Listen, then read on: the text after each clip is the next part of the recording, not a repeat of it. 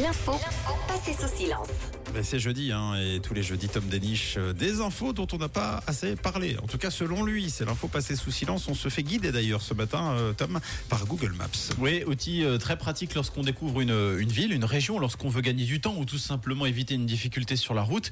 Ça, c'est la théorie. Oui, parce qu'en pratique, il arrive parfois que les conseils du GPS s'avèrent plus contre-productifs qu'autre chose, parce que l'itinéraire de substitution est encore plus encombré que l'itinéraire principal, ou alors tout simplement parce que la route indiquée n'en est même pas une.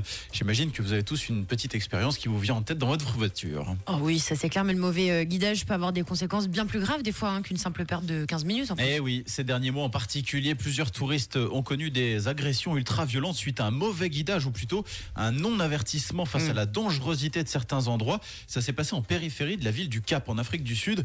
En fait, en sélectionnant le mode itinéraire le plus court pour se rendre à l'aéroport, des touristes ont été conduits finalement presque dans la gueule du loup par Google Maps dans un quartier, dans le quartier de Nyanga, considéré comme l'un des plus dangereux du pays, et ont été agressés et sommés de remettre leur valeur. L'une des victimes a même perdu la vie. Ah ouais, donc euh, Google Maps va désormais devoir euh, avertir du danger alors? Ah, L'idée était proposée, comme on pourrait le faire pour un accident ou des travaux. Les autorités ont également euh, tenté d'inciter les compagnies de location de voitures à avertir les locataires du risque en passant par cette partie euh, de la ville.